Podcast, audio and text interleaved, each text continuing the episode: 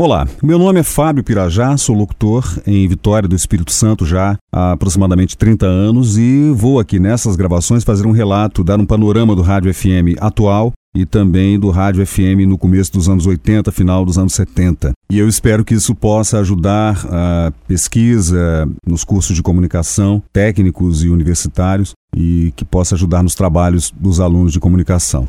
Comecei minha carreira no começo dos anos 80 em rádio, com a inauguração da Rádio Tropical FM na época 103,9. Essa era a frequência da rádio no começo, hoje é 103,7. Eu passei cinco anos da minha carreira na Rádio Tropical, entre uma saída e uma volta. Nesse meio tempo, eu trabalhei na Rádio Galáxia FM, em Coronel Fabriciano, no Vale do Aço, perto de Patinga, em Minas Gerais, durante aproximadamente um ano. Uh, e na volta, em 1984, eu voltei a trabalhar na Rádio Tropical até a inauguração da Rádio Cidade, em 1986, em Vila Velha, é, próximo à Vitória, aqui no Espírito Santo. Uh, nesse período entre 1983 e 1986, uh, nós tivemos eu, o que eu chamaria de a era de ouro do rádio FM em Vitória do Espírito Santo. Nós tivemos aqui uh, uma mudança no paradigma de rádio até o momento, porque nós tínhamos em Vitória poucas emissoras de rádio FM, tínhamos a Cariacica FM, a Gazeta FM e a Tribuna FM. Quando a Tropical FM entrou no ar, ela entrou com uma proposta muito jovem. Né? Nós começamos na, na rádio muito jovens, né? Então a gente é, entrou com uma proposta muito, muito nova, muito inovadora para a época. No mesmo período em que chegavam as discotecas, a Legião Urbana, Kid Abelha, Barão Vermelho, essas bandas, as novas bandas da música popular do rock brasileiro. Isso culminou com uma nova, um novo panorama do rádio capixaba naquele momento. E nós é, acabamos participando de todo esse movimento do começo dos anos 80, que foi um movimento jovem que veio é, refrescar a música brasileira. E isso acabou fazendo com que esse momento, no começo dos anos 80, é, fosse, na minha opinião, a era de ouro do rádio FM no Brasil. Na verdade, eu sempre fui um apaixonado pelo rádio. Sempre gostei de rádio, também muito de televisão e, especialmente, me interessava a voz. Eu sempre fui um, uma pessoa muito ligada em vozes, em locuções, em dublagem. Gosto muito de dublagem. E esses sempre foram coisas que me acompanharam desde cedo, desde de criança mesmo. Essa preocupação em, em, ouvir as vozes, os locutores, os dubladores, tanto que até hoje eu ainda tenho muitas recordações de infância, de adolescência, reconheço atores que são dubladores e vice-versa com muita facilidade.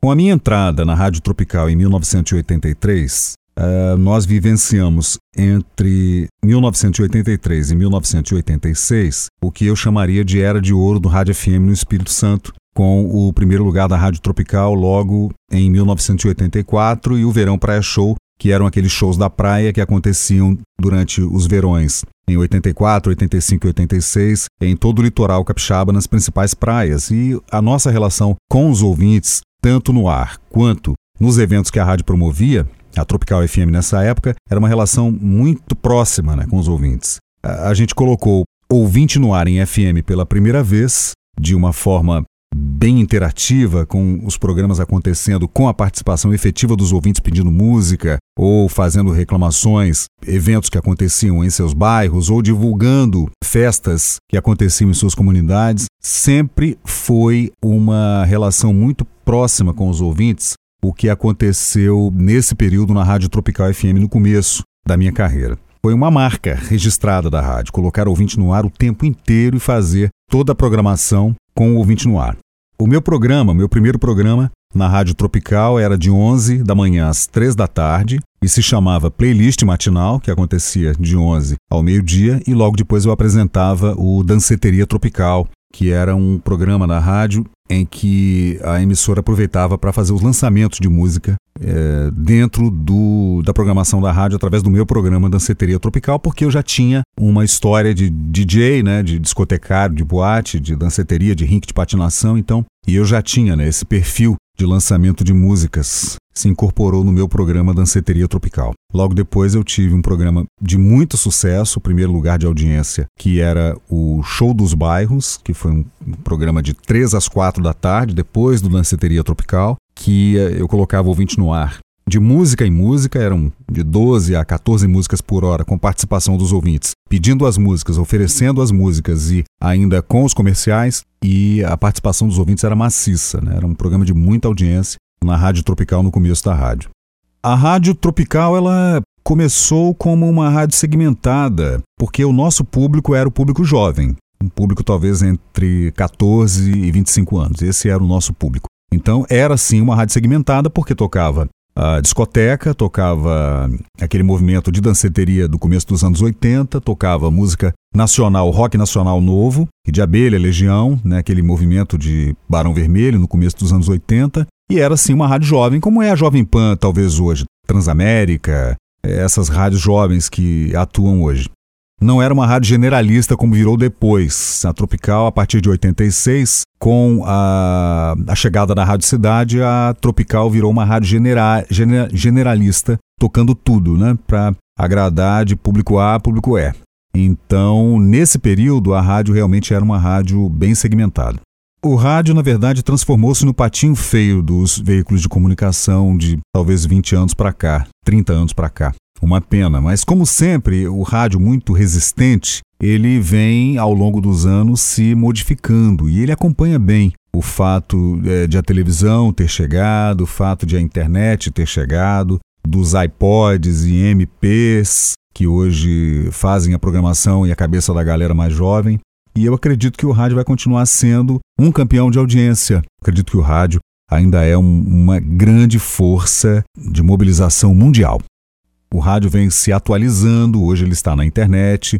Eu diria que a maioria das grandes emissoras de rádio, aquelas que pretendem continuar fazendo um bom trabalho, já estão na internet com seus streamings, eh, divulgando o, o seu conteúdo na internet. Eu acredito que o rádio continuará sendo a grande força que sempre foi. É claro que muita coisa mudou também da época em que eu comecei no rádio, eh, na época do vinil, na época do tape, de rolo, da fita cassete para hoje, né? Para os MP3, para os Waves e para os arquivos digitais, FLAC e esses milhões de arquivos que circulam pela internet hoje. Na minha época era difícil você ter acesso a uma música nova. Quando alguém viajava para os Estados Unidos ou para a Europa ou para o Japão, trazia uma novidade, aquela música ficava tocando durante quatro meses, seis meses, até um ano, dependendo do artista. A música tocava muito na programação da rádio, quatro, cinco vezes por hora. Hoje não é mais assim, hoje não existe mais exclusividade, não existe mais música difícil, não existe mais aquela concorrência entre as emissoras de quem lançava uma música primeiro. Isso mudou muito dos anos 80, 90 para cá. A gente tem que ver que de 1990 para 2010 já se vão 20 anos. Né? Em 20 anos, muita coisa mudou nesse cenário radiofônico mundial. Olha, muitas foram as bandas e artistas que nós vimos crescer, especialmente é, dos anos 80 para cá, que a gente pode dar como fenômenos radiofônicos. É uma banda que eu acho que é uma unanimidade nacional, a Legião Urbana, que é uma banda especificamente de rádio. A Legião Urbana nunca foi uma banda de TV. Nunca foi a banda do Globo de Ouro, por exemplo, que era um programa dos anos 80 de música nas sextas-feiras à noite na TV Globo. A Legião Urbana sempre foi uma banda ao avesso do que acontecia, por exemplo, com o Kid Abelha, com o Barão Vermelho, com o Titãs e com as outras bandas que eram bandas de marketing mesmo. Né? Legião sempre foi avessa a esse movimento de mídia de massa. Tanto que o Legião Urbana lançava suas músicas no rádio e aquelas músicas eram cantadas por todo mundo nos shows do, da banda, sem que a banda fosse um estouro de novela, de, de tema de novela ou de programas é, como é, Chacrinha, ou Gugu, ou Faustão. Esse é um fenômeno específico do rádio, que é um fenômeno que talvez hoje a gente veja na internet, né?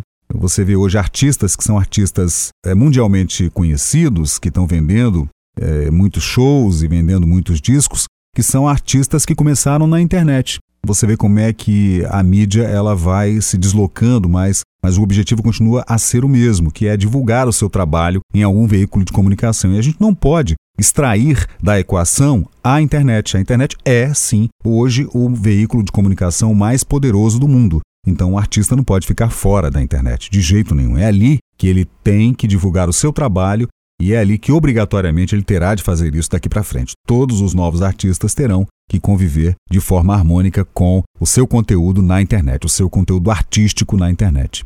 Eu não acredito nem em evolução nem em regressão. Eu acredito que esses espaços vão se abrindo e a gente vai se adequando. Eu acho que é uma questão de adequação, não de evolução e nem de regressão. Eu acredito sim que o rádio tenha se colocado e se conectado a essa nova tendência. O rádio é o veículo eletrônico mais antigo do mundo e continuará sendo, como foi pioneiro, um veículo de massa importantíssimo tanto para a política, quanto para o esporte, quanto para a cultura, quanto para a arte. Eu acredito que o rádio ele nunca perderá os seus ouvintes, assim como os jornais nunca perderão os seus leitores. É um veículo de comunicação que vem se adequando, vem resistindo e vem ganhando a batalha contra aqueles que acham que o rádio está morto. Eu, eu acredito no rádio, eu não acredito nos donos de rádio hoje. Eu acredito nos profissionais de rádio, naqueles que trabalham, que amam o veículo. Eu não acredito naqueles que entram pensando em fazer rádio para ganhar dinheiro somente, porque o rádio, como todo mundo sabe, entre os veículos de comunicação, ele é o menos rentável. É o de mídia mais barata entre os veículos de comunicação eletrônica. Então, o empresário que entra no rádio pensando em ganhar dinheiro, fazer fortuna, ou ele está ligado a alguma agremiação política, ou ele pretende fazer uma rede de rádios. Só se ganha dinheiro dessa forma com rádio. Ou você tem alguma pretensão política com o veículo, ou você monta uma rede, assim como Jovem Pan, Transamérica, Antena 1, e assim dessa forma você vai ganhar dinheiro. De outra forma, não. Eu acredito no trabalho sério do locutor, do apresentador, do comunicador de rádio. Aquele que está preocupado com a sua comunidade. O rádio é um veículo local, feito para atender a demandas locais. Eu acredito nesse rádio, no rádio local, no profissional de rádio local.